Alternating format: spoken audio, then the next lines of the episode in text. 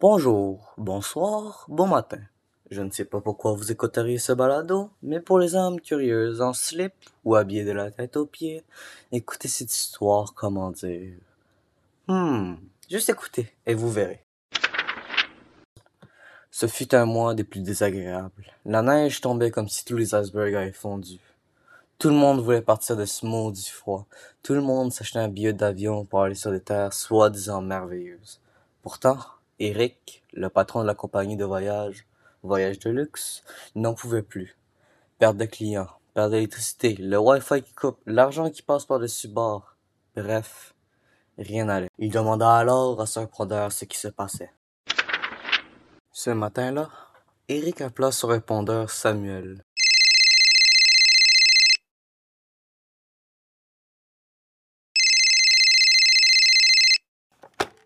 Oui, bonjour, répondit Samuel. Je dois te parler demain à huit heures. C'est important, dit Eric. Où ça? Au bureau. Ok, boss.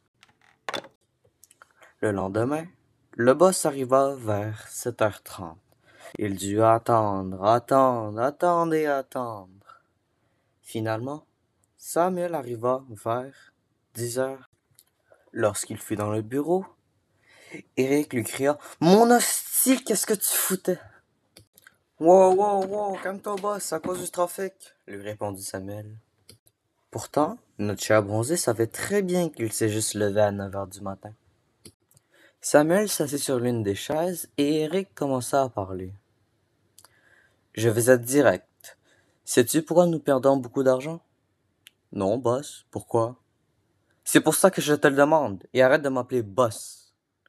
Ok, ok, mais je ne sais pas plus que toi. J'ai mes suspicions. Ok. Et qui sont les suspects?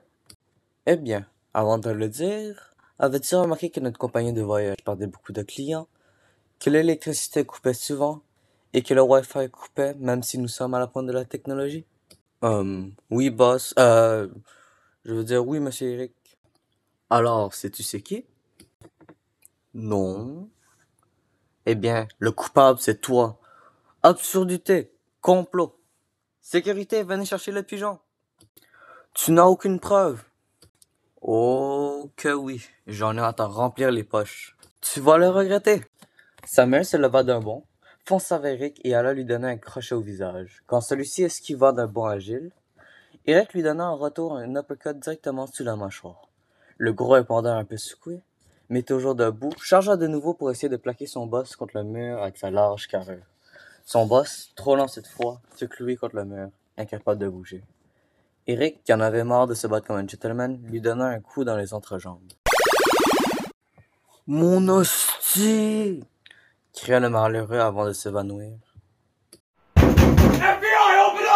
La sécurité entra avec un fracas spectaculaire, mais, constatant que le suspect était déjà neutralisé, ils durent seulement l'amener en prison. Après ces incidents, personne, personne après cela n'a su quelle preuve Eric avait contre son collègue, sauf, bien sûr, notre cher boss et son collègue en prison.